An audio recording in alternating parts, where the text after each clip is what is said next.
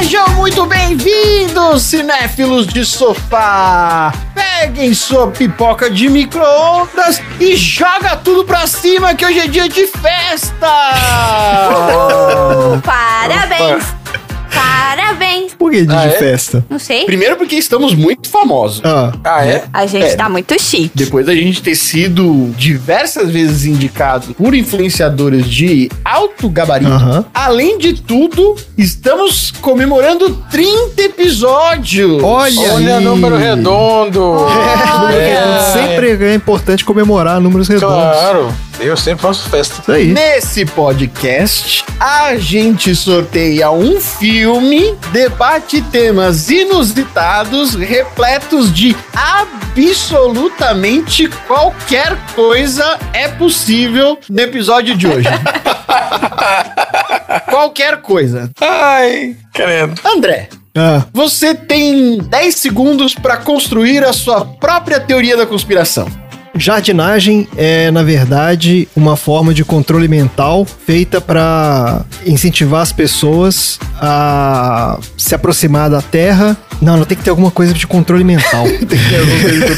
Pra se aproximar da Terra e, e com isso conduzir é, ondas magnéticas que vêm do solo e controla o cérebro das pessoas. Nossa senhora. Mas isso é um reiki? Esse é o reiki também. Jardim reiki. Já Requinagem. Reikinagem. Reikinagem. Reikinagem. Boa, reikinagem. Cuidado, gente. Cuidado com a jardinagem aí. Cuidado. É. Eita. Ah, sou eu que pergunto. né? É, é, é assim que funciona. Tá, Dudu, Opa. a gente tá construindo uma arca que uma parte da humanidade vai sobreviver ao fim do mundo, dentro dessa arca. Certo. E a gente precisa levar três pessoas que vão prover o entretenimento pra galera que tá lá dentro. Opa. Quem são os três, as três pessoas que você vai levar pra entreter Ó, os seres humanos depois do fim do mundo? Sérgio Malandro, Nossa senhora! Ai, é. claro. Claro, ele vai ficar lá assim gritando: Ô macaco! Ô macaco! Tem que levar o Sérgio Malandro, não pode deixar o Sérgio Malandro pra trás. Quem mais? A gente vai levar o Tiririca, que Tiririca. ele tem que falar que não pode ficar pior. Pior porque tá, não fica, tá? Né? Ah, Até É parece, o né? nosso profeta, nosso profeta Até de parece, merda. né? Nosso profeta arrombado. Profeta de merda. Mais do que provado que pode ficar, mas tudo bem. Gente, porque tá todo mundo muito velho, vai todo mundo morrer daqui a pouco. você quer levar essa galera que dos isso, anos a nossa 80? gera- Tá É, todo mundo ué, a morto. galera que, que me entretinha era essa aí, ó. Leva alguém mais novo aí. De hoje em dia. Então, mas aí que eu vou levar uma pessoa nova. Leva a Tata Werneck. A Tata Werneck, a Tata Werneck é divertida. tá, Pra stand-up. Ou É. a Dani Calabresa. Ela é divertida. Ao contrário desses outros dois aí que você levou, que não são, ela é divertida. Tata Werneck, isso aí. Eu, se eu fosse você, eu levava o Adnet pra ele ficar zombando do Bolsonaro Nossa, que ficou esse pra eu trás. acho que levava a Diné também. Putz, é, um acidente. E é bom que ele imita um monte de gente. Então você pode ter todos esses aí que você falou num cara só. É verdade. É tipo uma TV. Imaginei é multipessoas. Isso. É tipo a TV. Beleza, então. É bom que você fez a pergunta, mas só a gente suje, né? Ficou. Não, eu que Então fiz ficou. dois, ué. Eu Vai falei levar. dois. Sérgio, Vai ser Sérgio Malandro, Então ficou Tiririca. Sérgio Malandro. Tira o Tiririca então, que merda. Tira o Sérgio, Sérgio Malandro, a Dinê e a Tata Werneck. Tá ótimo. O Sérgio Malandro tem que fa- pra faltar, não. Tá bom. Pode deixar. Leva o Sérgio Malandro e os É, anota vinis do aí. Vou Sérgio mandar Malandro. aqui o, o convite dele. Marina, Eu. qual foi a última previsão que você fez que deu certo? Puta, eu tenho um- uma coisa em mim que é o famoso alerta vai dar merda. E eu normalmente tô sempre trabalhando na- no pior cenário possível. E qual foi o último? Acho que foi no trabalho, quando eu falei que, ó, se a gente deixar isso aqui acontecer, eles vão enfiar mais coisa pra gente fazer. Porque não vai ficar só aqui, batata. Só que no final das contas, quem que tem que fazer? Eu. Ah, é aquele tanto de planilha lá que você falou que tava fazendo, né? Pois é, tô aqui Então tá loucamente trabalhando na planilha. Isso aí. Tom, pra você, o que, que uma pessoa civilizada tem que ser ou tem que fazer? Não andar por aí fazendo arminha com a mão. Aí, pronto. Filtro bom esse, hein? Filtro bem bom Civilização. esse. Separa a civilização da barbárie. Isso aí. E é isso então. Vamos jogar milho na erupção vulcânica mais próxima de você. Don't you come back. Don't you come back. I do not understand you. Don't you come back. Oh, baby, please. Don't you come back no more.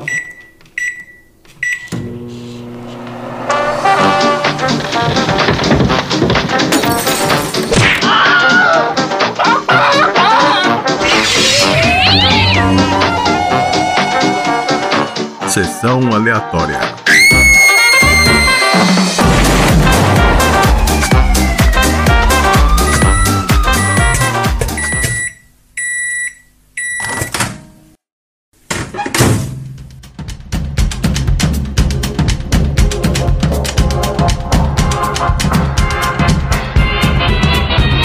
Muito bem, começando mais um episódio do Sessão Aleatória, o podcast mais sobrevivente da baixa podosfera. Esse é o podcast preferido dos bilionários russos que resolve se vingar de uma traição amorosa durante o fim do mundo, que a gente já falou bastante aqui de extravagâncias de bilionários, né? Lá no nosso primeiro episódio, por exemplo, o Tom fez uma lista de uso pouco inteligente de dinheiro.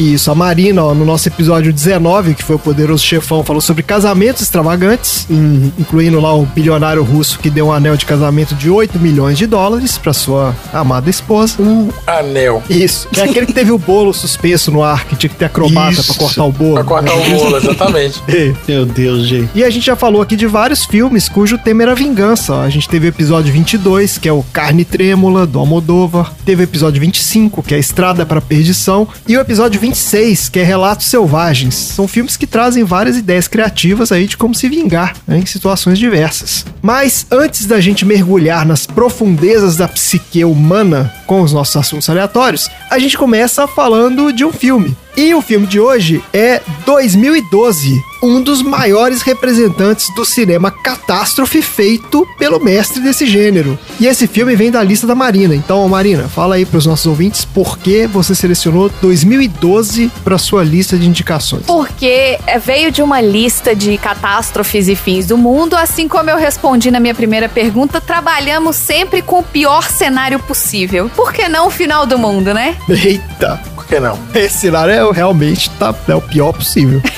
Plenamente coerente. Isso veio muito da minha mãe também. Minha mãe adora um filme de catástrofe, apocalipse e fim do mundo e etc. Então eu botei alguns filmes de, de fim do mundo. Teminha light. Nós estamos nos Super vários light. temas lights aqui nos nossos Bem últimos tranquilinho. episódios. Isso. Bom, então beleza. Então bora pro filme. 2012 é um filme de 2009 dirigido por Roland Emmerich, com o roteiro do próprio Roland Emmerich e Harold Closer. O filme estrela o John Cusack como Jackson Curtis. Vocês lembram de algum filme do John Cusack? Vários. Ele fez alta fidelidade. Alta Fidelidade, isso, que é aquele do, do- da loja de disco. Queridinhos da Isso. América também ele fez. Queridinhos da América, eu não sei qual é. É, com a Julia Roberts também. Comédia romântica. Comédia romântica, isso. Ele fez Quero Ser John Malkovich. Fez identidade. Identidade, identidade legal. Procura-se um amor que gosta de cachorro. Ah, é verdade, tem esse mesmo. Eu lembro É um disso. filme bem Eu fofinho. não lembro desse filme, não. Comédias românticas, né? Ele teve essa fase, É. né? Comédia romântica. Teve. Ah, eu posso falar um filme dele que, que agora que eu lembrei, de onde eu conheci ele, foi naquele filme do Júri. Do júri? Ah, esse filme é bom. Nossa, esse filme é muito bom. O filme do júri. Esse filme é muito bom. O filme do Júri, que é um julgamento contra a indústria de armas. É um filme muito bom. Não vi esse, não. É a história de um julgamento e- onde uma pessoa entrou num lugar atirando, sabe? Tipo, Esse filme é muito bom, o elenco é muito bom, esse filme é é, bom. o Júri. Esse filme é incrível. Tá ótimo, então. Fica a recomendação aí.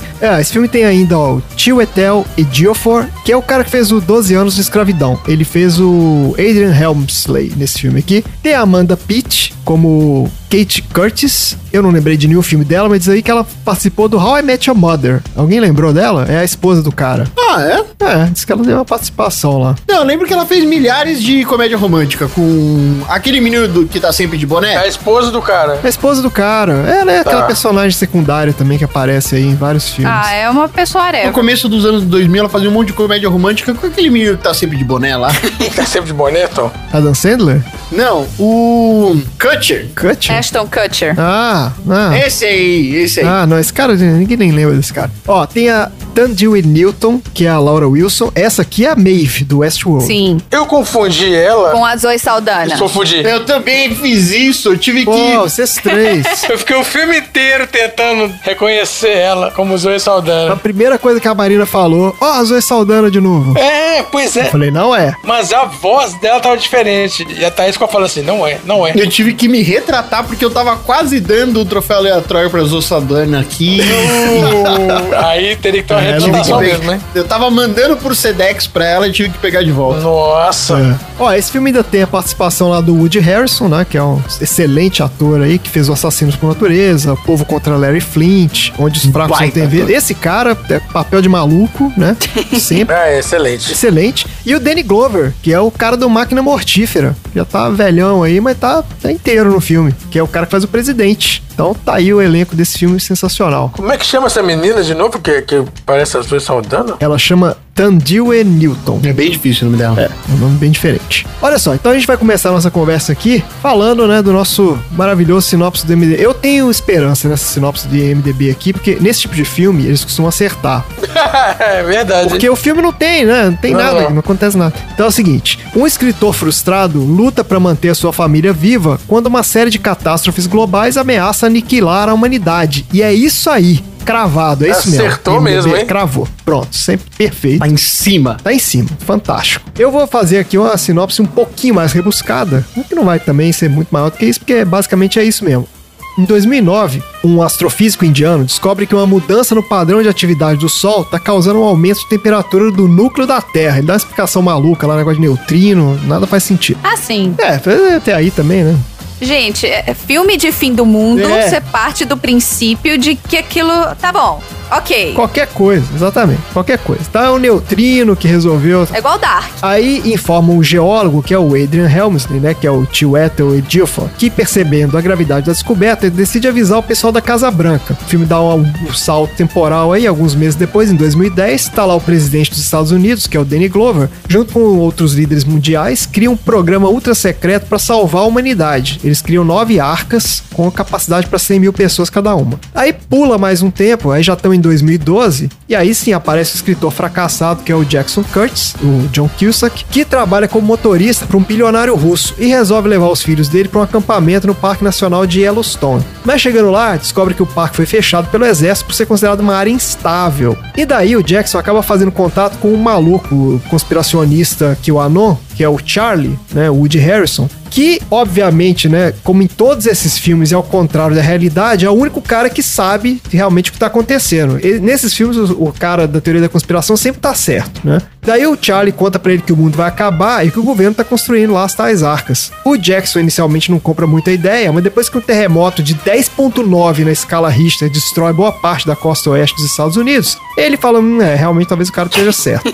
Daí ele resolve voltar e pegar com o Charlie lá o tal do mapa com a localização dessas arcas. E aí eles descobrem que as arcas estão na China. Então o Jackson pega lá os filhos dele com a ex-esposa e tem o namorado da ex-esposa, uma galera lá, e eles vão encontrar o bilionário russo que tem um ticket lá pra entrar nessas tais dessas arcas e junta essa galera vai fazer o que for necessário pra escapar dos furiosos fenômenos naturais que assolam a Terra e conseguir fazer parte do seleto grupo de sobreviventes que ocupará as arcas. E isso é o filme. É isso mesmo. É, tá, tá bom. Tá, É, é, gente, é isso mesmo. Gente, Tirando o fato de que dá tudo absolutamente certo, é isso aí. Mas é filme de fim do mundo que o mundo não acaba. Todos são assim. Não, dá tudo absolutamente certo pra aquela meia dúzia ali, porque É, pra exatamente. 98% da humanidade Não, não, não, não, é errado. não, não, não, não, não, não, não, não, não. Tá tudo absolutamente certo na vida desse cara. Tá tudo Não, eu sei. absolutamente certo. cocô virado pra lua. A começar pelo que o, o- Eu já vou do final pro começo. Que o atual marido da moça morre. Dez minutos depois ela tá falando que ama o cara. Ah, é, isso Cara, aí ela, foi. Isso ela aí deu foi. é, zero fucks pra o cara morrer. Ah, meu marido morreu. Fim do mundo, Ah, gente. Fim cara. do mundo. É fim do mundo, né? É, ela. Só Porra. sobrou, só tem ele, mas os, os É. políticos e Vai os caras chorar? que pagaram um bilhão de dólares aqui pra entrar. É, só tem gente De bacana euros. ali naquela, É. naquelas- naqueles navios ali. A mesmo. nata, a nata da bosta. Porra. O cara morreu, vai. Putz, Aquilo ali. Ela não que tá chato, hein? Meu marido morreu. É, eu não. Oh, que Hum, droga. desagradável. Uh. ah, situação chata, hein? Não foi dessa vez. Oh. Mas olha só, não sei se vocês concordam comigo. Esse filme entrega exatamente o que ele promete. Porque, Exatamente, cara, se você é. vai ver um filme que chama 2012, A única coisa que você pode esperar desse filme é isso, que é, tipo, é- é efeito visual, a Terra sendo destruída o tempo inteiro, e é isso, cara. Esse filme é duas horas de destruição. E, então, o filme tá aí entregando o que ele prometeu. Se você quer alguma coisa a mais do que isso, então esse filme não foi feito pra você. É simples assim. É isso aí, verdade. É. Você quer ciência? Esse filme também não foi feito pra você. É, é um filme totalmente escapista, nesse sentido, tipo assim, cara, vamos ver Relaxa. aí. Entendeu? Relaxa, Relaxa. senta aí, relaxa. É, vai liga ver a agora. cabeça. É um filme que é assim, vai dar errado, vai dar errado, vai dar errado. Uh, deu certo. É. Aí vai dar errado, vai dar errado, vai dar errado. Uh, deu certo. Esses filmes de catástrofe são todos assim, tem muito clichê, né? Esse filme tá tudo Mas aí. esse entendeu? foi muito. Não, Tchau, esse, Shimura, que é esse- demais, né? esse é demais.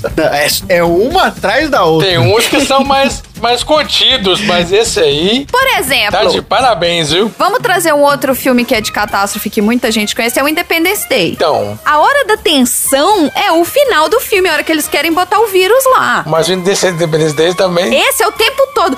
O Independence Day também é malucão assim também. Tem uns que são Dá mais maluquice do contidos. caramba também. Mas no Independence Day demora mó tempão pra aparecer um demora, bicho. demora. É, Sim. Mó verdade. tempão. Pra ter o pau quebrando mesmo, demora. Isso. É. É, eu acho que é o seguinte, esse filme tá aí pra mostrar terremoto e tsunami gigante e o filme mostra, faz isso com competência, porque esse cara aí, o, o Emmerich, né, é um especialista no assunto. Então é isso, gente. Se você for pegar esse filme pra ver, você vai se divertir. Assim, as- se você for ver as imagens, foi tudo muito bem feito, É, né? No sentido exato. de. Vocês acharam? Então, quando eu vi no cinema a primeira vez, eu me diverti.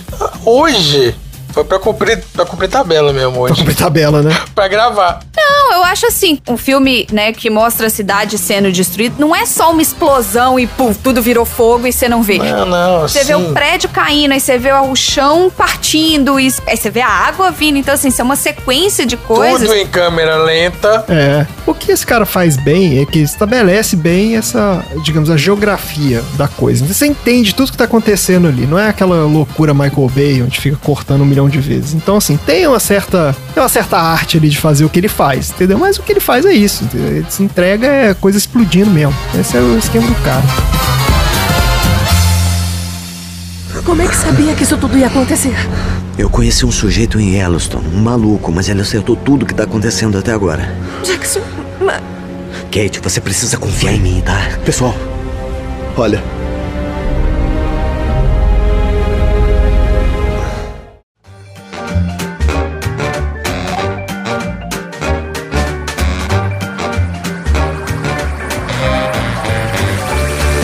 Tá bom, então vamos, ó, vamos falar um pouco aqui dos nossos bastidores. Eu sempre gosto de falar de onde vem esses filmes. E esse caso aqui eu dei uma olhada em como é que foi a carreira desse cara, esse Roland Emmerich, que é um dos diretores aí de maior sucesso comercial de Hollywood e é considerado o mestre dos filmes catástrofe. Então olha só, esse cara é alemão e era estudante de cinema em Munique. Ele queria ser designer de produção. Só que tudo mudou quando ele assistiu Star Wars em 1977. Ele ficou maluco com o um filme e falou: "Putz, eu quero ser diretor" e resolveu entrar lá né, no curso de diretores lá da escola de cinema dele. Daí na década de 80, ele e a irmã dele, né, a irmã dele era produtora de cinema. Então os dois juntos criaram uma empresa, né, uma produtora de filmes e através dessa empresa, que era dele, ele começou a carreira de diretor, né? Aquele esquema bem do, né, eu mereci. Aí o primeiro filme dele chamava Joey Fazendo Contato, de 1985. Eu lembro do nome desse filme, eu tenho certeza que quando eu era criança eu vi isso, mas não faço ideia do que seja. Depois disso, ele fez uma comédia chamada Monstro de Hollywood, de 87, e um outro filme chamado Lua 44, que é uma ficção científica, de 1990. E tudo isso ele tava na Alemanha ainda, fazendo esses filminhos de baixo orçamento e tal. Só que ele chamou a atenção de um produtor de Hollywood, foi convidado então para ir para os Estados Unidos para dirigir um filme de ação futurista que chamava Isobar. Então ele foi para Hollywood, começou a trabalhar nesse projeto, mas acabou rolando estresse lá com os produtores e tal, e esse filme ele acabou pulando fora, acho que esse filme nunca nem aconteceu. Só que através dos contatos dele, ele acabou conseguindo entrar num outro projeto que já estava rolando, que o diretor né, caiu fora, e ele foi assumir a direção do filme, O Soldado Universal, Ah! que era com o Van Damme, Baita filme. é, e o Dolph Lundgren, filme que saiu em 92. Que, se eu não me engano, o o Van Damme era um. é, o Soldado Universal, ele era um- tipo um super soldado, não era isso a história do filme? Isso. Eu lembro vagamente desse filme. Isso, é isso aí. Então, e esse filme foi um baita sucesso de público. Aí, o projeto seguinte dele também foi um grande sucesso, que foi o Stargate, de 94. Esse filme era uma produção relativamente pequena, mas foi um sucesso estrondoso, bateu até recorde de bilheteria na época. Muito bom o Stargate, viu? Eu gosto muito do Stargate, acho bom. Ele é uma ficção científica, né? Fantasia também, que mistura o negócio de deuses astronautas com o negócio da pirâmide, inventa uma Isso. maçaroca qualquer lá. É um filme interessante, sim, é é divertido. Com É MacGyver. com o MacGyver, é meu. O MacGyver que é, o, Pois é, que é o herói do filme. Rede Globo apresenta. Profissão Perigo. Esse filme teve uma porrada de continuação, teve série de TV, então assim foi um baita sucesso mesmo. E jogo de videogame bem competente. Um um jogo de videogame bem bom. Ah, é, teve o mesmo? jogo do Não Stargate? sabia. Não sabia, não. É. Eu lembro da cara dos ali, do- da roupa dos alienígenas, que era meio um. É, que era os deuses, que né? remetia aos hieroglifos, né? Dos. É, dos os egípcios. deuses, isso, os deuses egípcios eram uma armadura, né? Eram armaduras, na verdade. Era uma armadura, é. Tipo, ele explica, né? Aqueles deuses com cara de, a- de pássaro, É bem cara legal. de bicho. É interessante. Visualmente é muito bom. assim. Exato. E aí, pô, o cara entrou no mapa, entendeu? Aí os caras falaram, pô, esse cara aqui é bom. Só que a consagração dele foi o filme seguinte, que foi o filme de maior sucesso dele Foi. até hoje, que é Independence Day, de 96. Exatamente. Que aí foi blockbuster mesmo. Sucesso absoluto de bilheteria. Foi o primeiro filme da história a bater a marca de 100 milhões de dólares de faturamento em menos de uma semana. E chegou a ser a segunda maior bilheteria da história do cinema, na época que ele foi lançado. Então, pô, aí o cara né, tá feita a carreira dele. Próximo projeto dele foi Godzilla, de 98. Bom um filme também. Esse é aquele Godzilla do Matthew Brother, que é bom esse, esse eu não vi, não. Não, não, não, não, não, não é. Bom filme também. Godzilla, não, não, não. Bom É um filme também. Olha aí. O filme é todo escuro, na, à noite, chovendo. Você não vê o Godzilla direito, ele parece um alienígena maluco. Não, ele parece um dinossaurão. Não, não, não, não, não. Esse não parece dinossauro, não. Ele tem uma cara quadrada. E aí depois é é uma fêmea e bota ovo. Mas o nome dela é Godzilla, não Godzilla. Ai, Aí Ah, teve essa polêmica, né? Que o Godzilla é fêmea no filme. ai é uma fêmea com, que É. bota ovo. Ah, isso pode acontecer, gente. E é com aquele cara lá, o Matthew Broderick. É, exatamente, com o Matthew Brother. Nossa, é ruim demais, ruim demais. Então, e depois disso, ele fez O Patriota, em 2000, que é uma versão americana do Coração Valente. Né? Tanto que tem o Mel Gibson lá fazendo o mesmo papel que ele fez no outro filme. É verdade. Ele faz nesse... Esse filme é, é bem fraco. Não vi, não. Preguiça de ver. Aí ele voltou pra pegada dos filmes catástrofe. Ele fez O Dia Depois de Amanhã, de 2004. Que é bem na pegada desse 2012 também. Ah, é dele? É dele, é. Congela tudo, é. Então, Que congela, exatamente. Que congela o canal da Mancha? O hemisfério norte congela tudo, sei lá. É, a história desse filme é que o aquecimento global gera uma era, é, causa uma era do gelo na Uma era Terra. do gelo, é. né? Esfria tudo em questão de dias. Eu posso fazer uma confissão? Pode fazer uma Pode. confissão, confesso. Eu botei 2012, mas na minha cabeça era um dia depois de amanhã. Ah, olha aí, os filmes errados aí de novo. Na hora que a gente assist- começou a assistir, eu Ai, falei, Ah. meu Deus. uai, não era esse. Não vai congelar nada? Esse tá esquentando? Não vai congelar? Excelente. Como assim tá borbulhando? Não é o que congela... Mas, moço, que hora que vai congelar as coisas? É, que horas que bota fogo lá na biblioteca de Nova York? É, que você- eu lembro que você tinha falado da história da biblioteca. ah, é verdade! Ah, Então, É, E a ué. biblioteca não é nesse filme, é no outro. É isso mesmo. Falou que ia pegar fogo na biblioteca e passa aqui na rua de casa o filme e tal, fiz mó firula ninguém aí. entendeu nada. Pois é. É isso mesmo. Em Los Angeles, né? Eles ficam no mó dilema lá se eles deveriam jogar os, os livros na fogueira pra poder esquentar todo mundo. E isso, pra sobreviver, é, pra aquecer, pois é. É verdade. Ah, então tá certo. É um puto dilema mesmo, né, cara? Olha Pô, só. total. Ó, e aí, depois em 2008, ele fez 10 mil AC, que é um filme sobre caçadores pré-históricos. Isso é bom. Você não viu, não? É bom? Esse eu não vi. Bem legal. Assim, é muito bom. Acho que ele tem uma pegada pré-histórica mesmo, mas é legal, é legal o filme. Os animais são digitalizados, mas são legais. É bacana. Aí, fica então a recomendação aí.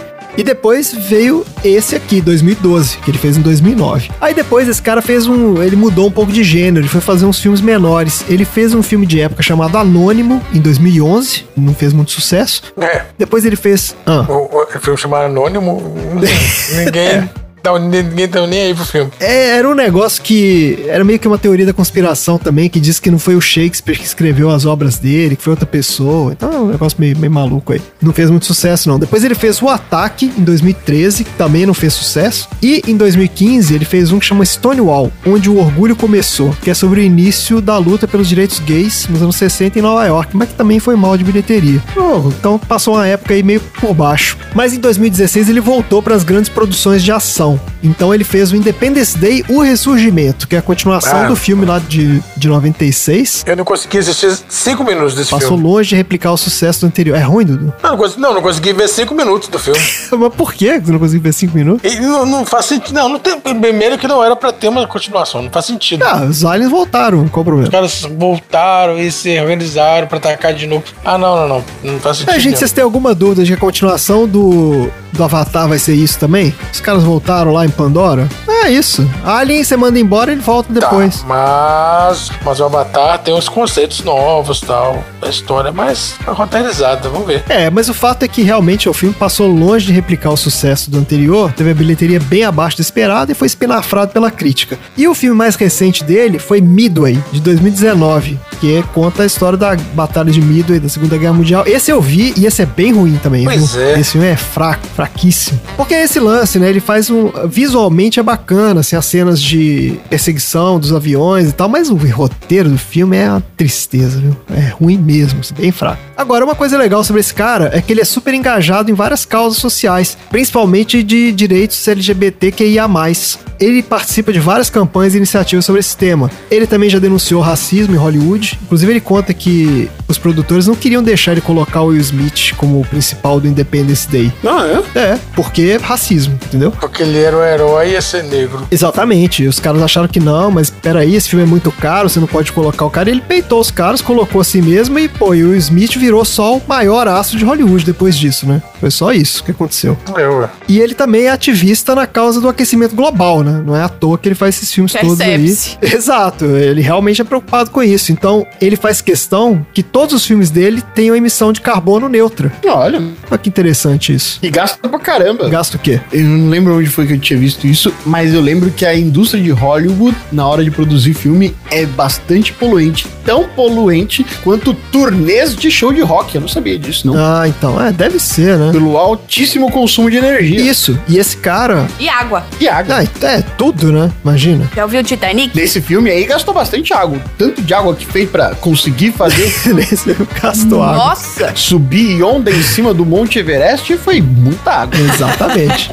E ele faz o negócio né, de uma forma que seja ambientalmente consciente. né? É um dos poucos caras aí que tem essa preocupação. Então, só pra fechar a história desse filme, 2012, ó, o filme custou 200 milhões de dólares, faturou 769 e foi um sucesso absoluto de público. No entanto, a recepção dos críticos ao filme foi morna. né? O consenso é de que ele é um filme visualmente bom, mas que o roteiro é fraco e não sustenta as quase 3 horas de duração. Isso é um problema de fato desse filme, viu? Esse filme é longo pra caramba. Sim. A gente tava vendo aqui, né, Marina? Eu lembro que tava no final do filme, aí a Marina falou assim: peraí, ainda falta uma hora. Eu falei, não, não é possível, o filme tá acabando já. É, pois é, ué. Tipo- Não, não. Quando o cara chega na arca, falta uma hora pra acabar. Ainda falta uma hora de filme. Você fala, É. cara, como assim? Pois é, cara? a gente pediu comida, a comida chegou. É, porque tem que dar ré pra não bater, prende o negocinho na porta lá, é aquele desespero. Nossa, é, exatamente. E esse filme, olha, ele tava esquecido até 2020, quando por alguma razão, qual será, né? Por que será que aconteceu isso? O interesse nesse filme aumentou de novo. Ele foi o segundo filme mais visto do Netflix em março de 2020. Tanto ele como vários filmes sobre pandemias e catástrofes. Que bom. O que, que será que aconteceu? Pra galera entrar no clima, né? É, entrou no clima, isso Pra aí. galera entrar no clima. Mas é porque a Netflix botava esses filmes todos. Eu assisti o Pandemia, né? O, o Pandemic, porque apareceu lá na Netflix no ano passado. É, o Pandemia, teve aquele outro Contágio também. Esse eu revi também. né, Porque a Pois é. Netflix recomendou também. Eu acho que você vai gostar disso aqui. Tá todo mundo vendo. Se eu fosse você, eu via também. É, foi isso mesmo. Então esse filme teve esse ressurgimento aí um tempo atrás, né? Voltou a estar aí no, no topo das paradas do- da Netflix. E é isso, gente. Beleza, então bora pro troféu? Bora. Bora é pro troféu.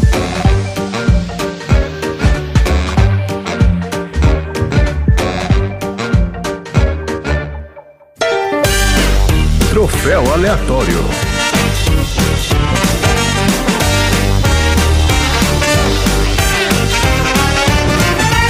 Então, eu queria saber quantos troféus vocês identificaram, porque eu perdi a conta. Nossa. atropelo de Esse troféu. dez vídeo teve, minutos. teve muito troféu, Nossa, cara. é um Puxa, atropelo. cada um dá pelo menos uns dois dessa vez, porque tem muito troféu. Não, esse teve troféu pra caramba. Eu vou começar então, Dudu, já que você tá aí com essa Porra. profusão de troféus aleatórios. Qual é o seu troféu Olha só. aleatório para 2012? Ó, tem o troféu Fausto Silva de vestimenta inadequada pro Adrian chegando naquela festa lá e o, ga- o, o segurança falando assim: não, essa festa aqui é passeio completo. Aí ele arruma um paletó, coloca em cima da, da roupa suja e pronto, agora Beleza. ele pode entrar. Eu não deixava Tá. Marina, entrar, é isso não. que eu ia falar. Você como cerimonialista.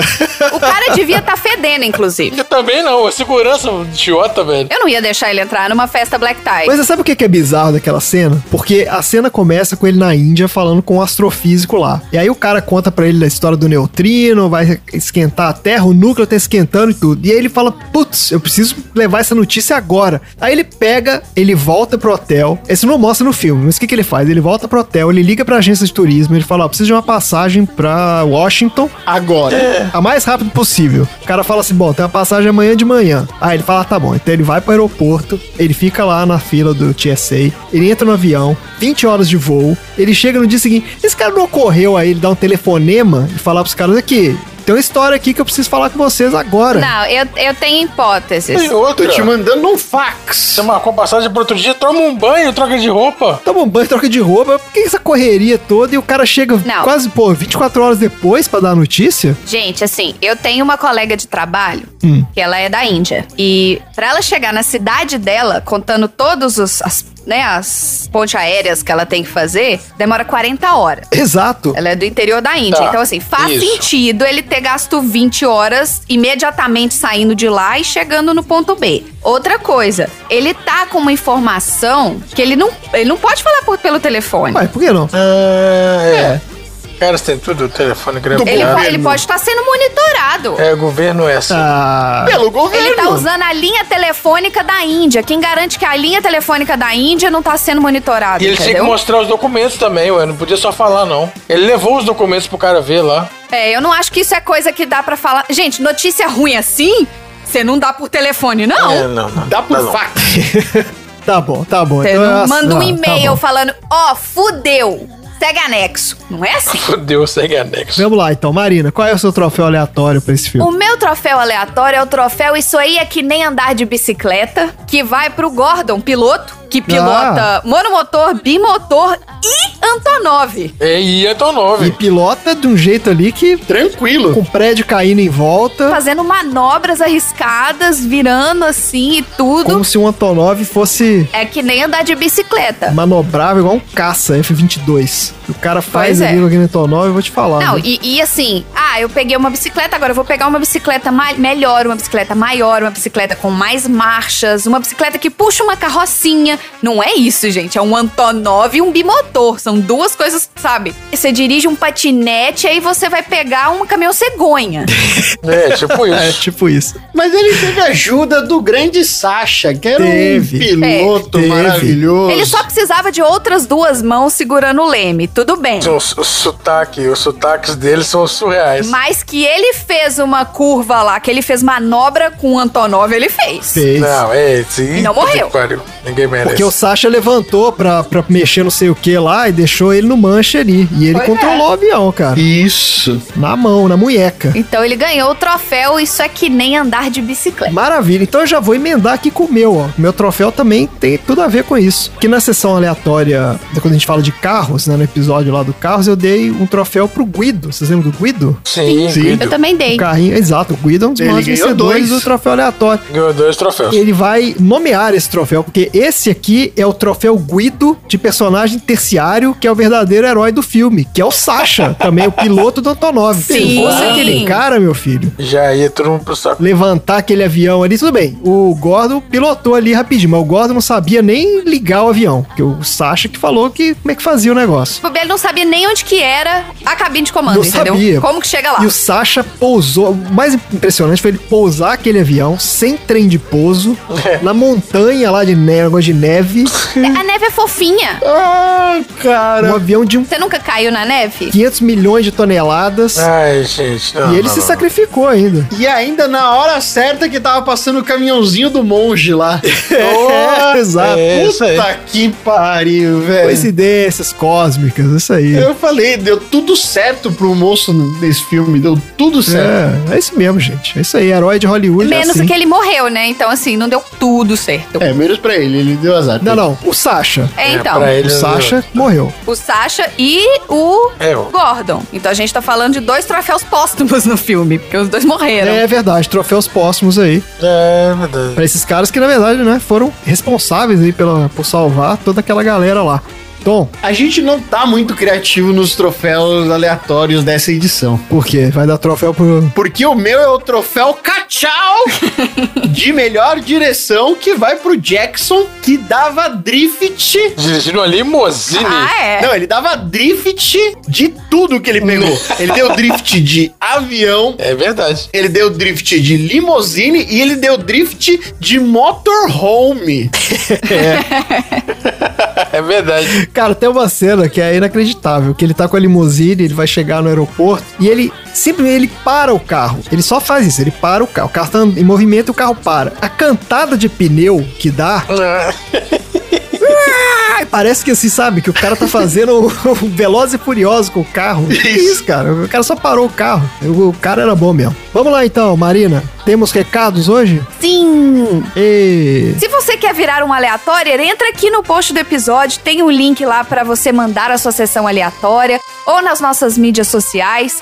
Manda o seu filme. A gente coloca todos os filmes num baldão de pipoca, num baldão, porque já estão chegando mais filmes. já tá grande. Então, a gente sorteia e tem a sessão do ouvinte. E o ouvinte sorteado se torna um aleatório oficial. Eita, Com direito a entrar na minha planilha de aleatórios. Olha aí. que, que prêmio honra. maravilhoso, é. Excelente, maravilha. Então é isso, gente. Aguardamos aí os filmes. Coloquem o filme certo, hein? Não vai fazer igual a Marina. O pessoal fica botando filme errado aí, não. Confere, gente, confere.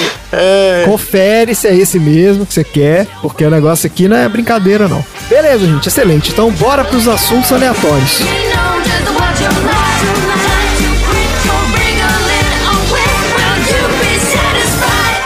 Como é que sabia que isso tudo ia acontecer? Eu conheci um sujeito em Yellowstone, um maluco, mas ele acertou tudo que tá acontecendo até agora. Jackson, ma- Kate, você precisa confiar em mim, tá? Pessoal, olha.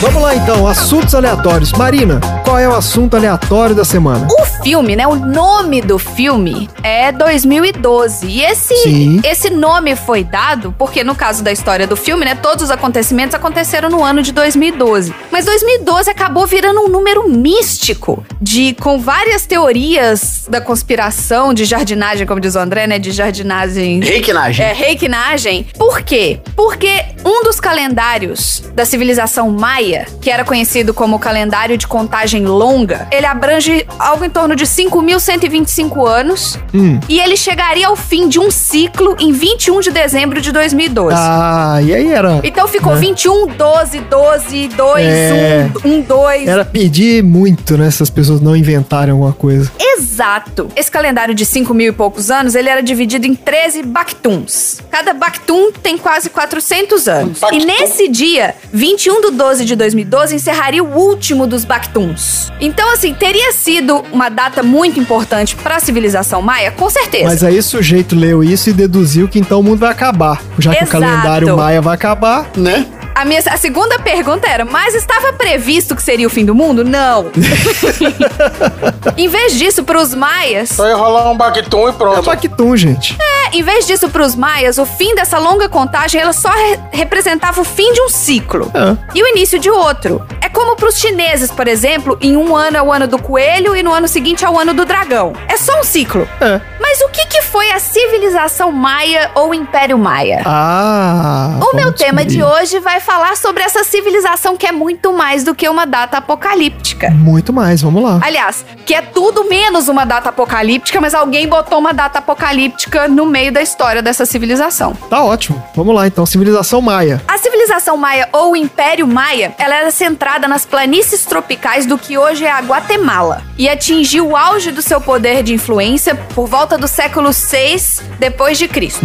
Os maias eles se destacavam na agricultura, na cerâmica, na escrita de hieroglifos, na fabricação de calendários, na matemática e deixaram para trás uma quantidade de arquitetura impressionante, obras de arte. A maioria das grandes cidades de pedra dos maias foi abandonada por volta do ano de 900 depois de Cristo. Certo. Entretanto, desde o século XIX, os estudiosos têm debatido o que que causou esse... por que que eles sumiram. A civilização maia foi uma sociedade indígena e uma das mais dominantes da Mesoamérica. Alguém sabe o que que é a Mesoamérica? Na América É Central, não? Isso, é América Central mais México, antes da conquista espanhola do século XVI, então essa região. E dentro dessa extensão, os maias viviam em três sub-áreas, que eram separadas por diferenças ambientais e culturais. Uma galera morava nas planícies maias do norte, que é a península de Yucatán. Isso. Já tinha uma outra galera que morava nas planícies do sul, no distrito de Petén, no norte da Guatemala e algumas porções adjacentes do México, Belize e oeste de Honduras. E tinha a galera das terras altas do sul, que era uma região mais montanhosa do sul da Guatemala. Nada mal, né? Um lugarzinho, nada mal pra fazer um. Nossa, deve ser um lugar feio, né? Nossa, imagina. Caribe ali. Pois é, a era primitiva da civilização maia foi do ano 1800 a.C. até o ano 250 depois de Cristo. Os primeiros maia eram agrícolas, cultivavam culturas como milho, feijão, abóbora e mandioca. E durante o período pré-clássico médio, que foi até mais ou menos 300 antes de Cristo, os fazendeiros maia começaram a expandir suas presenças nas regiões montanhosas e nas planícies, ou seja, eles adaptaram a agricultura para subir montanha. É, plantar, né, em altitude. Exato. Esse era o lance dos caras. O período pré-clássico também viu o surgimento da primeira grande civilização mesoamericana, que eram os Olmecas. Ou Mecas. Tinha também os Zapotecas, os Totonacs, os Teotihuacans e os Aztecas. Ah, então era, todos eles eram civilizações ali daquela época. Isso, e os maias derivaram uma série de traços religiosos e culturais. Um exemplo era o sistema numérico e outro exemplo foi o ca- famoso calendário. Esse calendário eles herdaram dos Olmecas. Olha só, interessante, não sabia disso. É, Então os maias, eles já eram, eles tiveram origem nessas outras civilizações que eram mais antigas que eles. eles foram uma evolução de civilizações mais E antigas. já estavam lá. Já o período clássico, ele começou por volta de 250 depois de Cristo e foi até 900 depois de Cristo. Hum. A partir de 900 não se tem mais registro da cultura maia. Então ninguém sabe o que aconteceu. Desapareceu, né? Eles desapareceram, mas a partir de dois- 250 depois de Cristo foi a Idade de Ouro. A civilização cresceu para cerca de 40 cidades e cada cidade tinha uma população de 5 a 50 mil pessoas. Em seu pico, a população maia pode ter atingido 10 milhões de pessoas. Caramba. Algumas escavações de locais revelaram praças, palácios, templos, pirâmides, quadras para jogar um famoso jogo de bola maia chamado Ulama. Ah, que era o que jogava com a cabeça dos inimigos ou não? Ah, não sei, não pesquisei. Porque Tem uma história dessa, eu não sei se é lenda também. Que era o tipo de futebol que jogava com a cabeça do, do cara. Sério? É, tinha isso aí. Ai, que horror. É horrível. Tipo de bola disputado no México. É, não falar nada de cabeça de pessoas. Tá bom, então esquece, é fake news. Não, não, eu lembro, eu lembro. Isso é um relato na China. Não, essa era coisa de dessas civilizações da América Central. Da China? Na China também acontecia isso. É, não, tá bom. Todo mundo gostava de jogar futebol com a cabeça. né? Viu? Não coloquem no Enem. É igual gente. que flecha, acontecia isso em tudo quanto é Acontecia, canto. né? Acontecia. É. Ah, caiu a cabeça do inimigo ali, você chuta ela, tá aí um jogo, já tá todo mundo chutando. Igual quando você vê uma lata caindo no chão, você chuta. Eu acho que foram os citas que fizeram isso, hein? Os citas? Os citas? É. Por que não? É, por que não, né? As cidades maias, elas foram cercadas, ou seja, tinha um cercamento nas cidades e elas eram sustentadas por uma grande população de fazendeiros. Embora os maias praticassem um tipo primitivo de agricultura que tinha muito corte e queima, também foram encontradas evidências de métodos agrícolas mais avançados, como, por exemplo, a irrigação e o aterramento enterramento. Caramba, os caras já aterravam. Os maias clássicos, eles construíram muitos dos seus templos e palácios em forma de pirâmide escalonada e decorava com elaborados relevos e inscrições nas laterais. Não sei se vocês já viram uma, uma imagem de uma pirâmide maia, é tipo pirâmide desenho, pirâmide desenho, pirâmide, ela tem s- seções. Não é igual uma pirâmide egípcia que tem uns tijolinhos fazendo uma pirâmide. Ela tem uns degrauzões entre uma e outra. Tem, tem. É bonito pra caramba. Tudo ornado, né? Tem um monte de escultura em pedra e tal. Essas estruturas deram aos maias a reputação de grandes artistas da Mesoamérica. Eles tinham rituais religiosos, eles também fizeram avanços significativos na matemática e na astronomia. Uma das coisas que eles fizeram foi incluir o uso do zero na matemática. Olha só. Opa! Não, eu sempre achei que o zero foi invenção árabe. Não, foram os maias que incluíram o uso do zero na matemática. Caramba, isso eu realmente não sabia. Bom, é o que falou na minha fonte, gente, É. de novo. Não ponho no Enem. Não, é porque eu acho que esse tipo de coisa é, certamente pode ter acontecido em mais de um lugar ao mesmo tempo, né? Sim. É que o- a matemática que a gente conhece, que a gente herdou dos árabes. Igual arco e flecha e igual jogar futebol com a cabeça das pessoas. Igual arque- Isso, olha aí. Coisas que, né, a humanidade tá aí fazendo sempre. Ainda mais se você faz um, um jogo que você tem que chutar a cabeça do inimigo, tem que ter o zero lá, né, pra começar o, o jogo. Pois é, Isso, co- zero a zero. começa quanto? É. Eu acho que foram os cinco que incluíram o zero na matemática. Eita senhora. Eles também inventaram um sistema de cíclico do calendário com base em 365 dias. Então eles tinham um calendário de 365 dias, mas eles também tinham o calendário que eu comentei lá no início, que era o calendário de contagem longa. Quero de 5 mil É, 5.125 anos. Muito do que os historiadores sabem sobre os maias vem do que restou da arquitetura e da arte, incluindo entalhe em pedra, inscrições em edifícios, monumentos. Os maias também faziam papel com casca de árvore. Olha aí. E eles escreviam em livros feitos com esse papel. Esses livros eram conhecidos, eram chamados de códices. Ah, e sobreviveu algum disso? Quatro códices sobreviveram. Olha, cara, que incrível. Ué, Aos maias também é acreditado alguns dos primeiros usos do chocolate e da borracha. Olha aí. É, esses, tem que agradecer esses caras, hein? Chocolate. eu vou te falar, viu? É, borracha a gente já substituiu pelo botão backspace, mas ah, o chocolate tá aí até hoje. O um botão backspace, que que é isso? substituiu o quê? É, que ninguém escreve mais da lápis. É, a gente não apaga mais as coisas, agora a gente só digita, né? Ah, é, verdade. Não, mas você tá falando borracha só de. Borracha de apagar. Pra finalizar, no final do século VIII até o final do século IX, alguma coisa aconteceu que abalou a civilização maia em todos os seus alicerces. Uma a uma, as cidades clássicas nas terras baixas do sul foram abandonadas e por volta de 900 depois de Cristo, a civilização maia nessa região entrou em colapso. A razão para esse declínio misterioso é desconhecida. Eu vou trazer três das teorias que teriam algum sentido, digamos assim. Não é alienígena, né? Não é alienígena abduzindo todo mundo. tá. Não é tsunami. É, é isso. Vamos. Teorias de pessoas com credibilidade, por favor. É Exato. Isso. Alguns acreditam que no século IX, os maias haviam exaurido o meio ambiente ao seu redor a ponto de não poder mais sustentar uma população tão grande. Ah.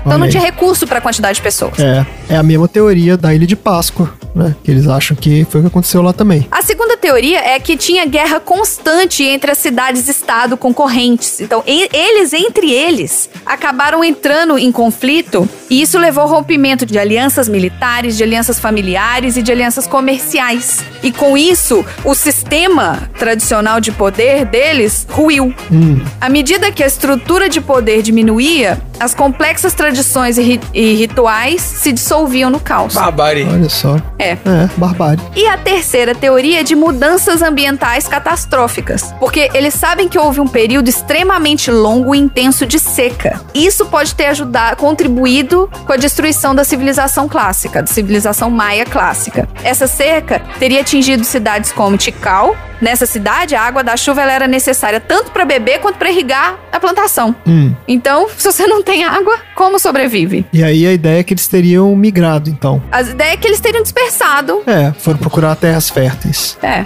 Os descendentes dos maias ainda vivem na América Central. Nos dias modernos, em Belize, Guatemala, Honduras, El Salvador e algumas partes do México. A maioria está na Guatemala. E a Guatemala tem o Parque Nacional de Tikal, o local das ruínas da antiga cidade de Tikal. Aproximadamente de 40% dos guatemaltecas são descendentes dos maias. Olha só, Puta. estão lá ainda. É isso aí. Muito bom. E esses são Os Maias, que não é a novela da Globo, porque eu fui procurar Os Maias, aí ficou trazendo a novela da Globo. Ah! Aí eu tive que procurar em inglês e traduzir. É, apareceu o Rodrigo Maia e o pai dele. Nossa, credo. Ó, tem uma música do Rage Against the Machine, que é People of the Sun, que conta, né, a história do México É, história dos Maias. e fala dos maias lá.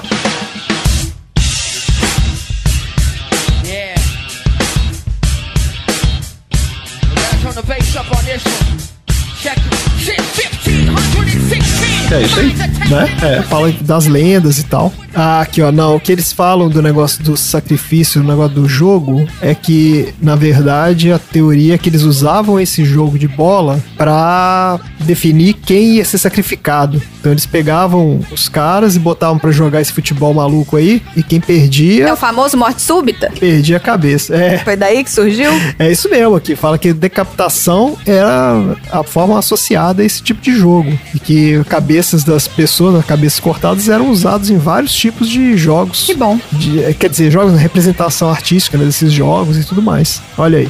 Existe a especulação de que as cabeças e crânios eram usadas como bolas. Tá aqui, pronto. Tá aqui, ó. Fui, fui vingado aqui pela Wikipedia. Muito obrigado. Beleza, gente. Maravilha. Bora então pro próximo assunto. Como é que sabia que isso tudo ia acontecer? Eu conheci um sujeito em Yellowstone, um maluco, mas ele acertou tudo que tá acontecendo até agora. Jackson, ma- Kate, você precisa confiar em mim, tá? Pessoal, olha.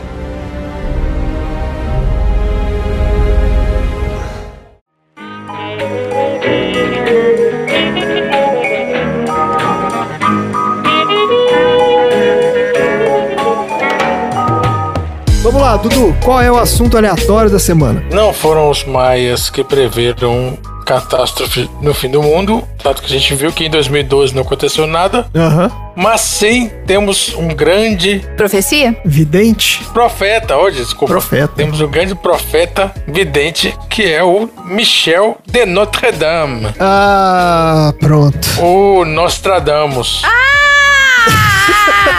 é? O Nostradamus chama Michel, igual Michel Teló. Michel Teló? Eu sabia que o nome dele era Michel. É, Michel de Notre Dame. Nossa, ele perde um pouco da, É, não é? da vidência dele. Eu, eu entendo por que, que ele assumiu Eu o também sobrenome. achei um pouquinho meio caído. eu também achei meio. Michel. Pô, Nostradamus é nome de vidente. Mi- Michel é, pô, nome de. Michel é nome de sertanejo.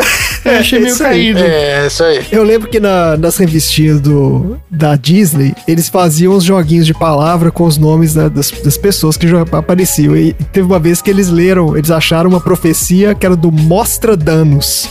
Nossa, Ah, Que era Nostradamus. Nunca esqueci disso, Nostradamus. Vamos lá então, Michel de Nostradamus, Não, Michel de Notre Dame. Notre Dame. Tá bom. Então, Michel de Notre-Dame nasceu em Saint-Rémy-de-Provence em mais ou menos 14 ou 21 de dezembro de 1503. Aí 14 ou 21? É isso mesmo? É, não se sabe ao certo quando ele nasceu. Ué, mas por que, que é só entre ou 14 ou 21? Não pode ter sido dia 13. Ele, uma semana, assim. A gente vai falar mais da, da morte dele e aí talvez tenha essa solução aí. Tá, então tá bom. Ou talvez não, quem sabe. E ele morreu em Salon de Provence ou em 1 ou 2 de julho de 1566. Tá bom. Ele era um dos pelo menos nove filhos do notário Jaume, ou Jacques de Notre Dame e Rainier. Ah, Jalma é Jame. Jaume, Eu conheci um Jame. Jaume, Jaume ou Jacques, tá escrito aqui, Jaume ou Jacques de Notre Dame e da Rainier. A Rainier é neta de Pierre de Saint-Rémy. Tá bom. A família dele era originalmente judia, mas seu pai, comerciante de grãos e dinheiro com sede em Avignon, se converteu ao catolicismo em 1459, adotando o nome de cristão de Pierre e o sobrenome de Notre Dame. Ah, então é aquela história do cristão novo que chama isso, né? Quando os judeus convertiam ao cristianismo. É, acho que foi, porque ele se converteu, é, ele se converteu em 1459, É. e aí adotou um outro nome, né, um nome cristão, e adotou o sobrenome de Nossa Senhora, que é Notre Dame. É, eu- Aí o quê? muita novidade pra mim. O que que é novidade? Você não sabia que Notre Dame Era Nossa Senhora? Era Nossa Senhora. Notre É. Dame. Notre é nossa e Dame é senhora. Ah, gente, Você acha que a Catedral de Notre Dame é por causa Não do, adianta. do nome do Nostradamus? que, que papo é esse? Vocês pegarem e ficarem separando uma palavra em inglês em francês, achando que por separar a sílaba vai ficar mais fácil de entender o idioma. História Não é é essa? mais como não, velho. Olha só. Tá bom, o que mais? Ah, O ancestral mais antigo que pode ser identificado do lado paterno é o Astruge de Carcassonne, olha aí. que morreu por volta de 1420. Eu jogo Carcassonne. É Isso aí, ó. É, Carcassone. Exatamente. Melhor jogo de tabuleiro. E tem os irmãos de Michel, que eram Delphine, Jean, Pierre, Hector, Luiz, Bertrand, Antoine, e pouco se sabe sobre a sua infância. Não, Ah, peraí, falta o irmão aí, que você falou que eram pelo menos nove. Pois é, fala que é pelo menos nove. Os conhecidos são esses, ó. Tá, tá bom. Delphine, Jean, Pierre, Hector, Luiz, Bertrand, Jean II. Ah, tem um outro Jean, que tem o Jean II, É que os caras o Antoine.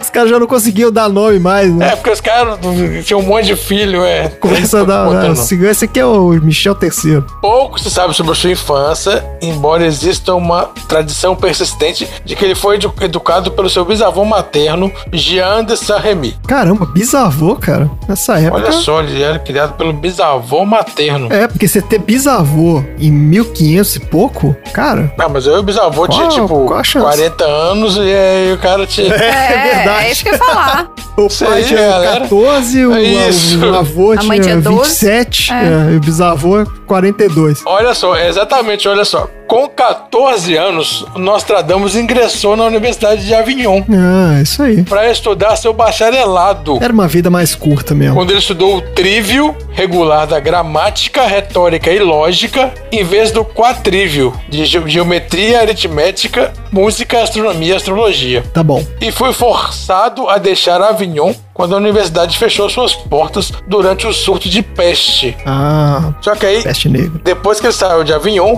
por sua própria conta, ele viajou pelo interior por oito anos, pesquisando remédios à base de plantas. Em 1529, depois de alguns anos como farmacêutico, ingressou na Universidade de Montpellier para estudar um doutorado em medicina. Só que ele foi expulso. Eita!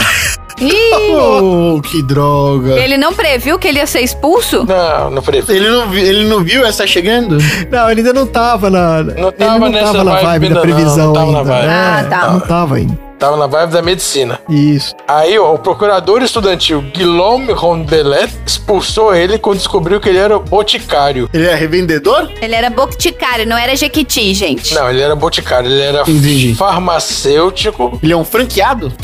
e ele fazia um comércio proibido pelos estatutos da universidade e caluniava os médicos. Ih, ó, é, é- é- é drogas. Ele era meio negacionista, não era não? É isso! É, ele era cloroquiner. Ele Isso. falava que negócio de medicina não serve pra nada, eu tenho uma plantinha aqui que cura tudo. Tá, merda. Exatamente. É ele isso era aí. da galera, da galera do Ele era da cloroquina. da requinagem. o requinagem. Em 1531, Nostradamus foi convidado por Jules César Calinger, um dos principais estudiosos do Renascimento, para vir a Agen. E lá ele se casou com uma mulher de nome incerto. Meu Deus, gente. possivelmente Henriette Dencos, Ah, que lhe deu dois filhos. Só que em 1534 a esposa e os filhos morreram, provavelmente de uma praga. Deus. Que ele também não previu. Hum. Ou ele sabia que tinha. calma, velho. Ele não tá na loucura. Ele ainda não, Não tá. previu ainda. Ele não tava prevendo ainda não. Vai prever as coisas Tá depois. cedo. É, a história dele é Ah, não é desde sempre que Não, ele previa as não. coisas, não? Não. Depois da morte da família, ele continuou a viajar, passando pela França e possivelmente pela Itália.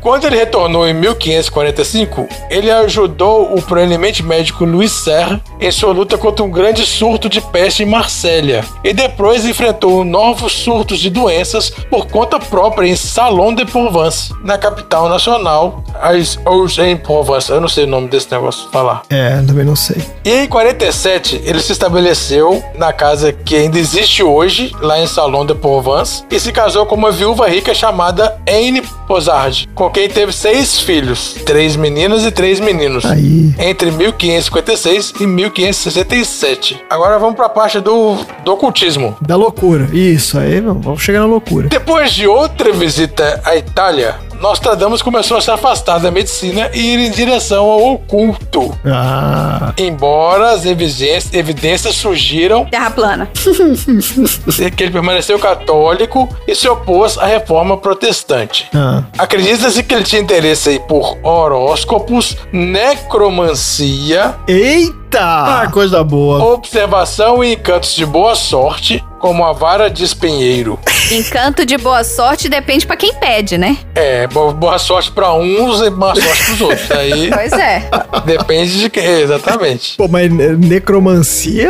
Pô, tenso isso aí, hein? Ah, É, isso aí, ó. Seguindo tendências populares, escreveu um almanaque. De férias da Mônica. Não, não, não. Ele escreveu um almanaque pela primeira vez em latim, imprimindo seu nome a Nostradamus. Então ele, ele colocou Ah, ele se deu o nome. no almanaque esse nome, Nostradamus. Era um pseudônimo dele. Isso, ficou tão encorajado pelo sucesso do almanaque que decidiu escrever mais almanaques. Claro. Anualmente.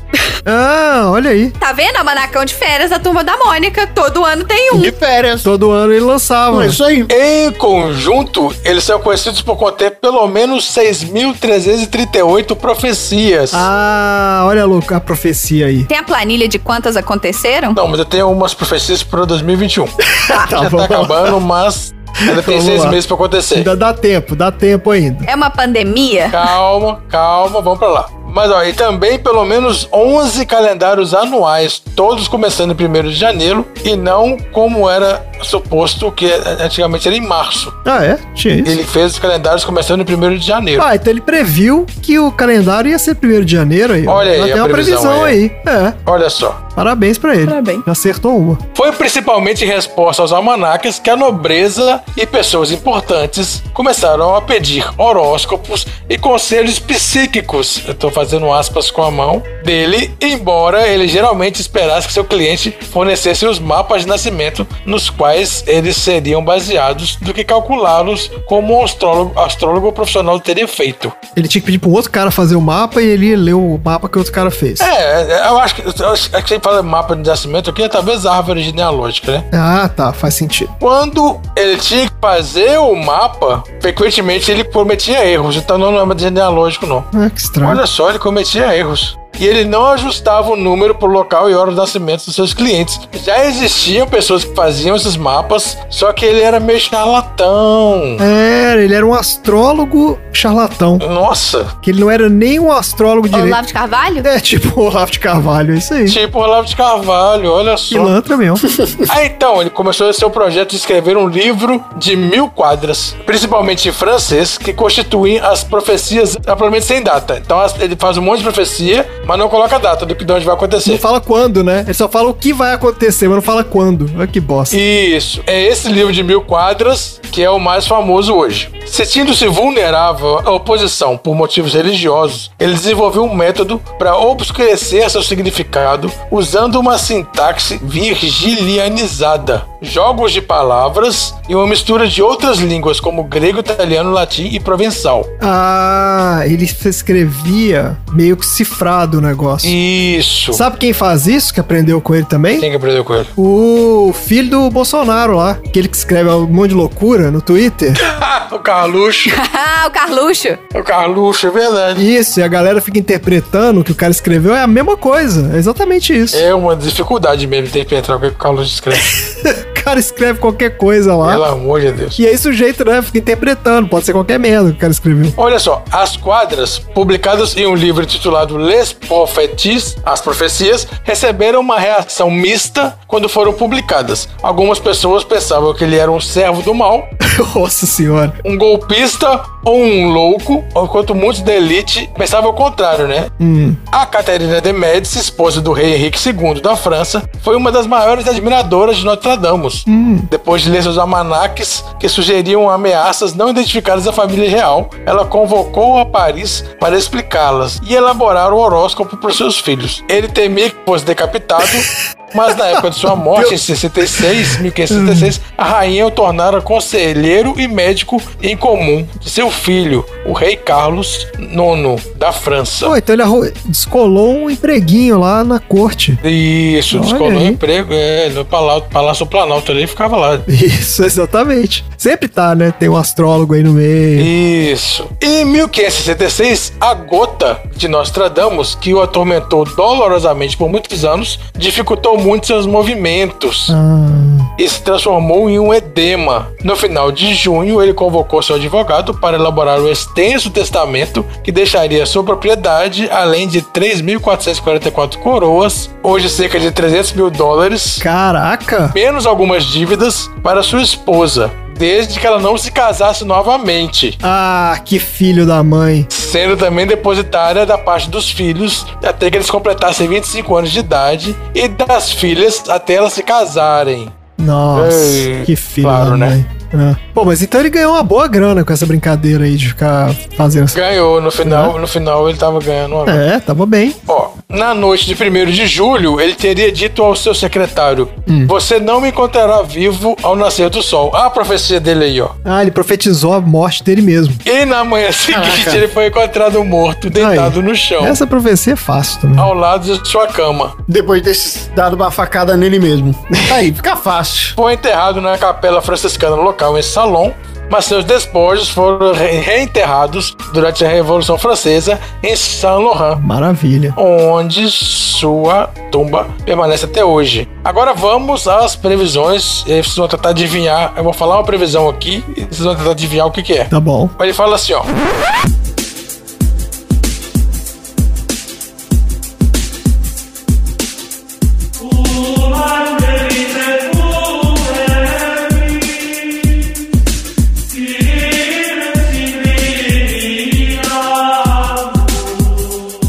Poucos jovens, meio mortos para começar, morto por despeito, lhe fará os outros brilharem. E em seu lugar exaltado, alguns grandes males ocorrerão. E aí, TikTok. Tá falando do TikTok aí. TikTok? Deixando a criançada meio zumbi. Eu tô completamente perdida. Não, mas eu não- é, o lance dessas. Eu não entendi nada. É o que ele fala. É, ele fala isso. Então, mas o que ele fala é isso. Você tem que interpretar, entendeu? Você pode dar a interpretação que você quiser. É, estão falando aqui que é porque tá prevendo um apocalipse zumbi. também Que o pode ser. né? cientista criará uma arma biológica que poderá ser um notícia muito ruim pra humanidade. É. Em 2021, isso, tá, gente? Tá bom. A outra que ele fala é. Depois de um grande problema para a humanidade, Covid. um maior está preparado. Eita! O grande motor renova as eras: chuva, sangue, leite, fome, aço e peste. Mad Max. Leite? Mad Max, Mad Max, a Estrada da Fúria. É verdade, aço. É isso aí, Mad Max. Olha aí. Aí ele falou outra assim, ó. Veremos a água subindo e a terra caindo sob ela. É, aquecimento global, aquecimento global, tá aí, ó, derretendo a geleira. 2012, ele preveu o filme 2012. É o filme 2002, é o, não, é aquele outro, é o, como é que é o nome do filme, da, da, da Era de Gelo? Hollywood, um Não, é o Dia Depois de Amanhã, dia depois da manhã. é esse que ele previu. Nesse outro aqui ele fala. O parque inclinado, grande calamidade, através das terras do oeste e da Lombardia. O incêndio no navio, peste e cativeiro, Mercúrio, Sagitário, Saturno enfraquecendo.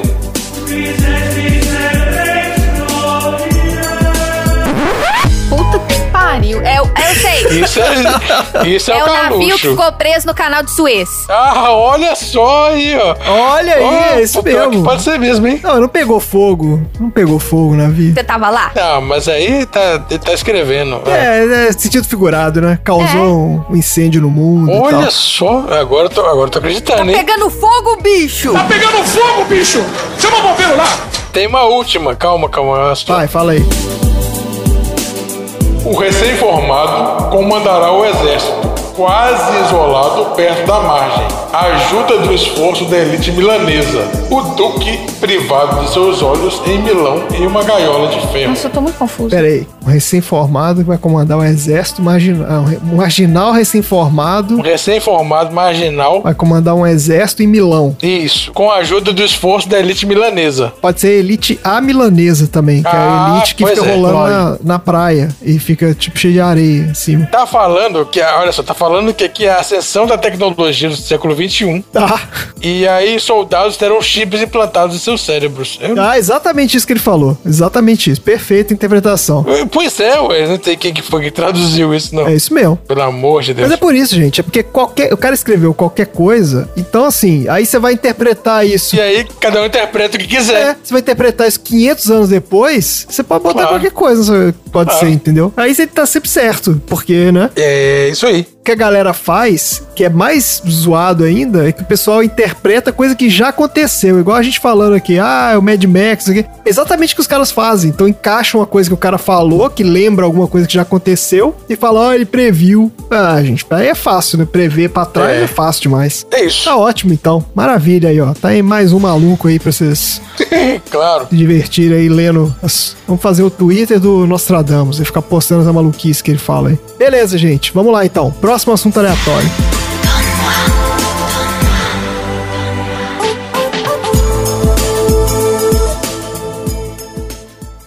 Como é que sabia que isso tudo ia acontecer? Eu conheci um sujeito em Yellowstone, um maluco, mas ele acertou tudo que tá acontecendo até agora. Jackson, ma- Kate, você precisa confiar em mim, tá? Pessoal, olha.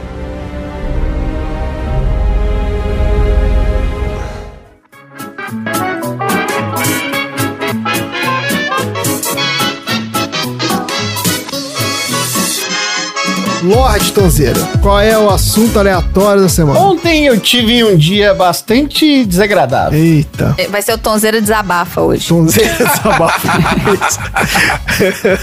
Primeiro porque a gente teve que ver algumas manifestações equivocadas no filme. Ah, E o outro é que eu tive que trocar a roupa do presente que eu havia dado pra minha namorada na loja que fica na Avenida Paulista. Quando nos deparamos com uma manifestação bolsonarista Ah, mentira. Teve isso ontem? a favor do voto impresso. Ai, gente, mas é cada dia uma maluquice que Deus do céu. os caras inventam. Mas era Meia dúzia de gato pingado também, né? voltado, era voltado para cerca de 100, 200 senhores de idade, Isso. É. Manifestações da terceira idade. É o famoso gato espingado. senhores de idade branco de classe média. Tá ótimo. O que não era um padrão muito diferente do personagem do filme chamado Charlie Frost. É, exatamente. O que o Anô lá. Quem? Ah, o maluco da, da floresta. Maluco. Ah, o maluco do trailer, tá.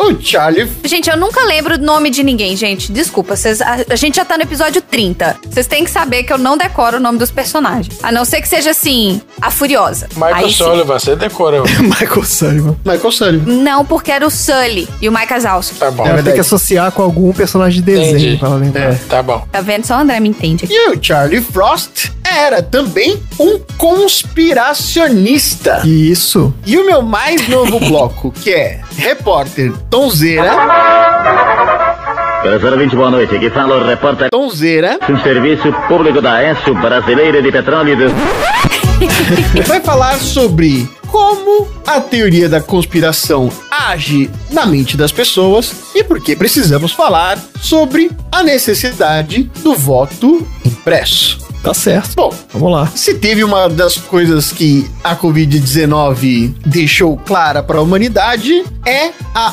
urgência de conseguir lidar com teorias da conspiração. Milhares surgiram por aí, desde dizer que haviam chips de 5G na injeção da vacina, ou até mesmo casos onde políticas nacionais divergiam da ciência de indicar remédios que funcionam a protozoários para a utilização em combates a vírus. Isso. Para falar sobre a existência da teoria das conspiração, a gente precisa dizer primeiro sobre, afinal, onde ela se fortalece. O mais importante da teoria da conspiração é que ela precisa estar estabelecida numa história dotada de falsos detalhes. Ou seja, eu conto uma prova que não necessariamente é um dado real para distorcer a informação seguinte.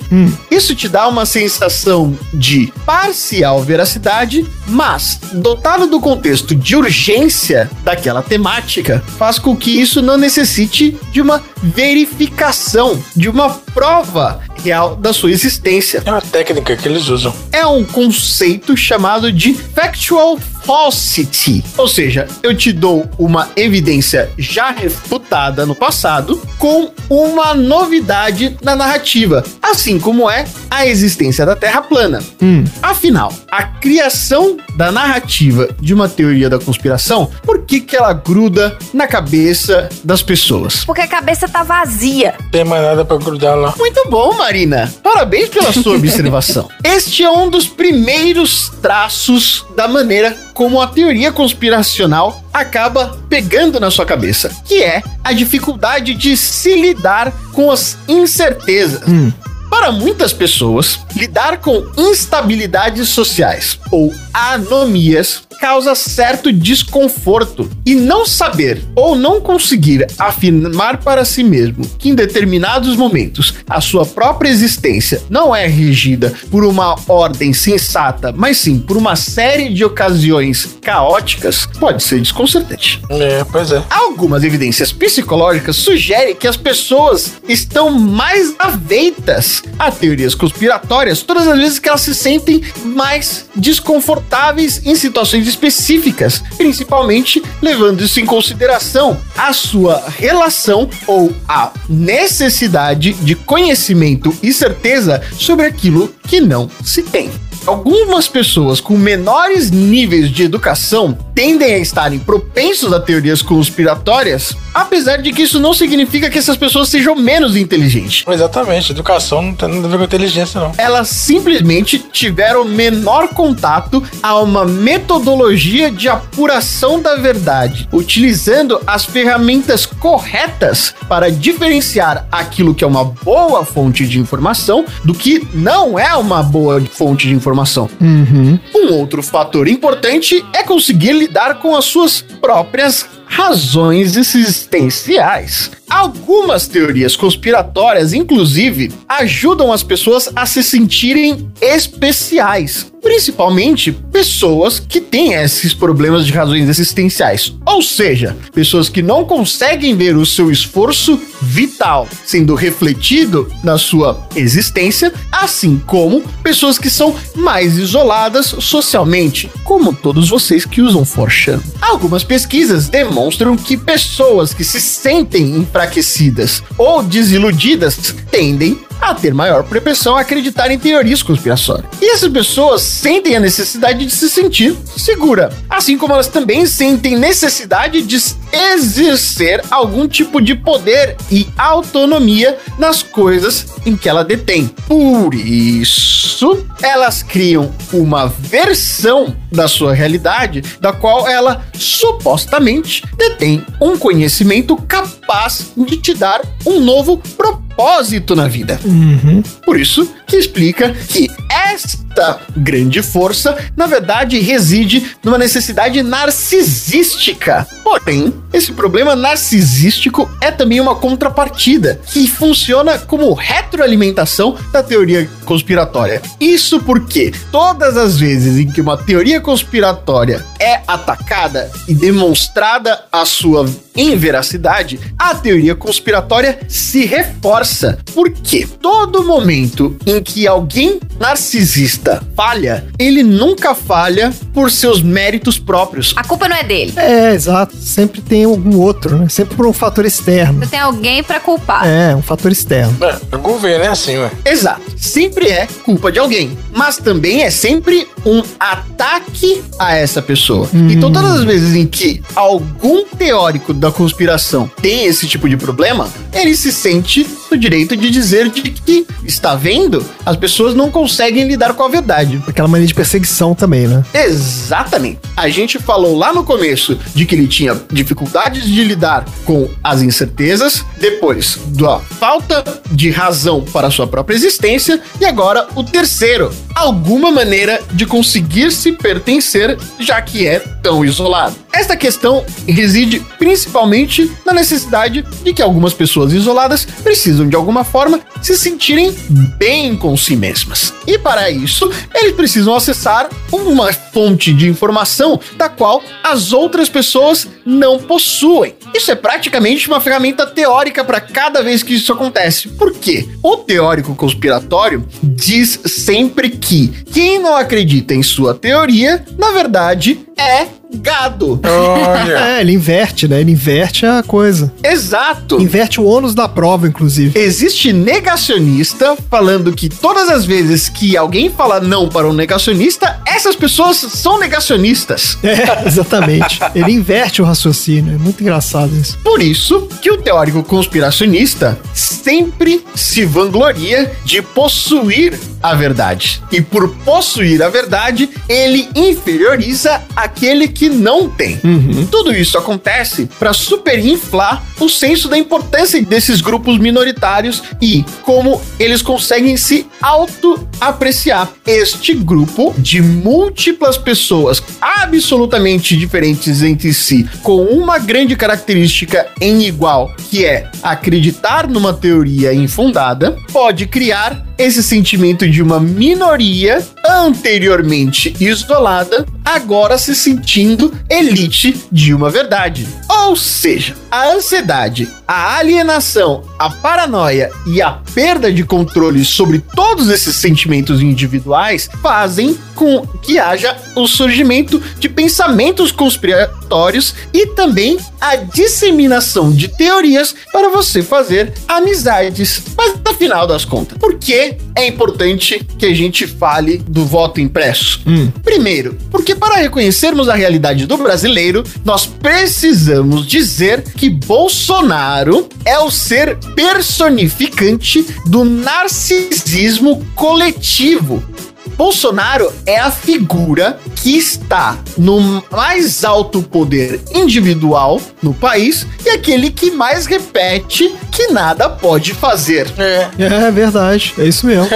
é isso mesmo. Seria basicamente o super-homem dar de ombros toda vez que um avião cai. É. Bolsonaro atua como se fosse um comentarista do que acontece no governo brasileiro. É isso mesmo. E nunca se sentindo como responsável das suas próprias ações é. e que está numa posição de governo, de situação, para anunciar que existe uma conspiração no próprio governo, que acaba tornando a sua incapacidade de operar como um homem adulto. Mas isso é importante de dizer porque, querendo ou não, há uma consistência no governo Bolsonaro. Na verdade, Bolsonaro fala sobre a importância do voto impresso desde quando ele era um mero deputado, que não era capaz sequer de fazer uma única pauta a ser votada no Congresso. Durante todo o período em que esteve na sua carreira política, propagando um medo generalizado, ele sequer é capaz de dizer, afinal, se o voto for impresso, quais são as consequências? Pois bem, ao levantar-se as possíveis consequências de uma auditoria de voto impresso,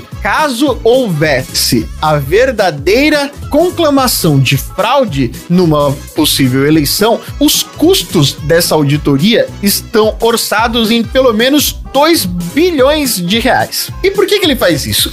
Colocar em suspeição a urna eletrônica é também uma ação negacionista sobre a tecnologia e a ciência de um modelo de apuração de eleições que existe com muito sucesso há 25 anos. O que ele também não sabe é que, anualmente, o Tribunal Superior Eleitoral faz testes incluindo a própria Polícia Federal, o Ministério Público, a Ordem dos Advogados do Brasil, o Congresso, universidade, todos os partidos políticos inclusive a divulgação do próprio código fonte da programação de uma urna eletrônica. Além de tudo, há uma contradição, porque ele repete a questão do voto impresso quando o seu próprio chefe, Donald Trump, também dizia a mesma coisa sobre ilegalidades do voto impresso. É uma maluquice. Ah, mas aí, Tom, você não acha que tudo isso não é só para dar uma desculpa já para ele falar que a eleição vai ser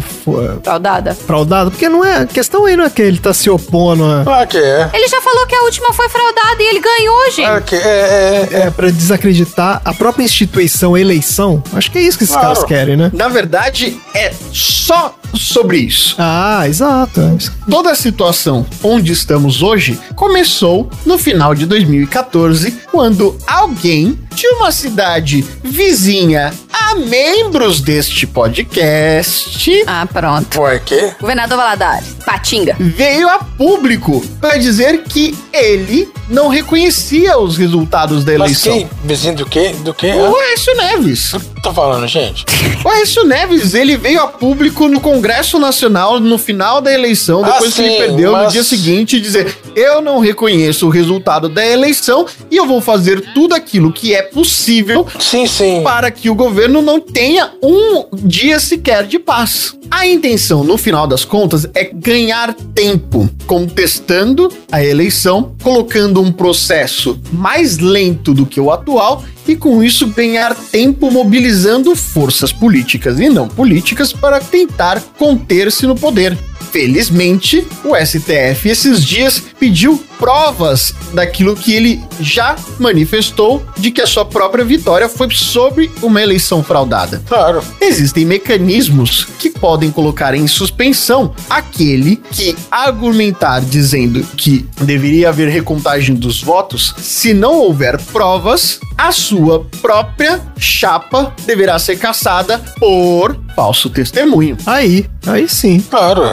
É, é óbvio. O voto impresso é um dos processos mais difíceis de serem limpos. E toda vez que um conspiracionista diz que se eu juntar todas as minhas notas fiscais vai dar o resultado de quanto dinheiro eu tenho na minha conta, simplesmente por aquilo que saiu, é o momento da gente dizer: você precisa de um abraço conspiracionista.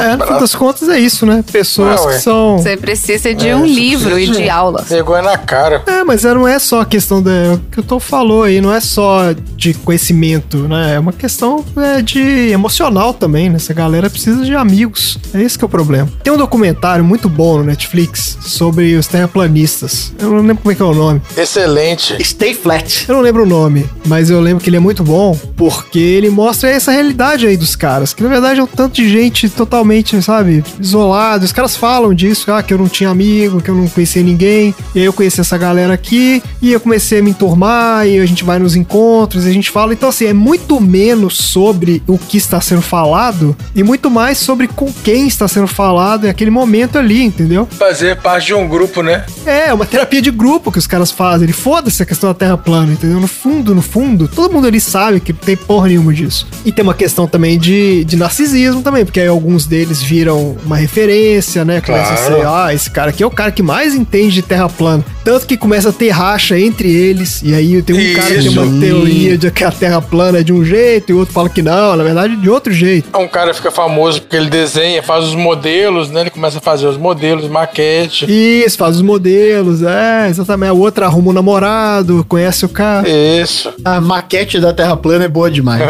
A maquete da Terra plana. puta que Os pariu.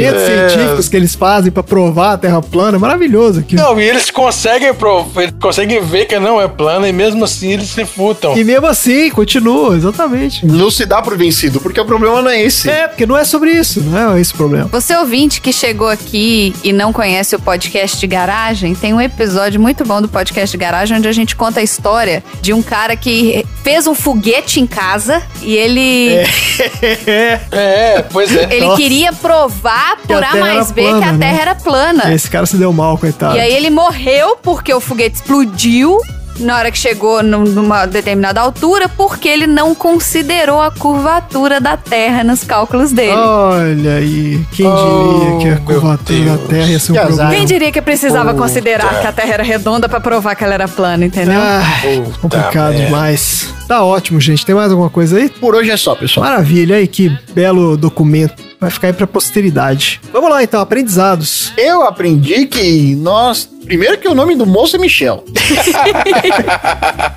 e depois que Nostradamus é Nossa Senhora. Eu não sabia disso, não. Não, Notre Dame, Não, que é não, Nossa Nostradamus, Senhora. né? Notre Dame, Notre pô. Dame, é. Não é Nostradamus, é não. Nossa Mas Senhora. Nostradamus não é isso daí também, não. Nostradamus é o pseudônimo do cara. Ele pegou o nome dele, ele inventou. É como se você chamasse, em vez de chamar tonzeira, você vai chamar o tornozeleira, entendeu? É tipo isso.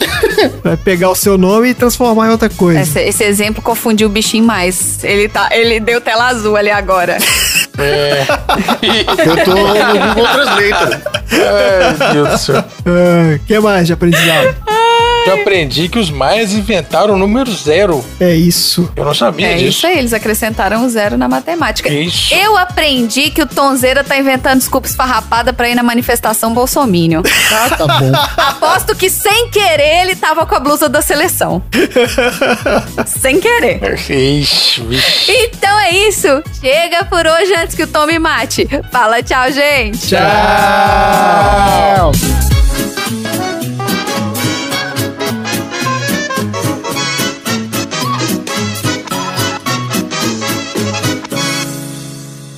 Fim da sessão.